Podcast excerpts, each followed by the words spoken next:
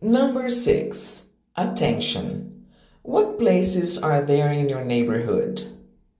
There is a bakery. There are two drugstores. There is. There is. Used for singular nouns. There are. Used for plural nouns. There is a bank. There are two drugstores and three churches.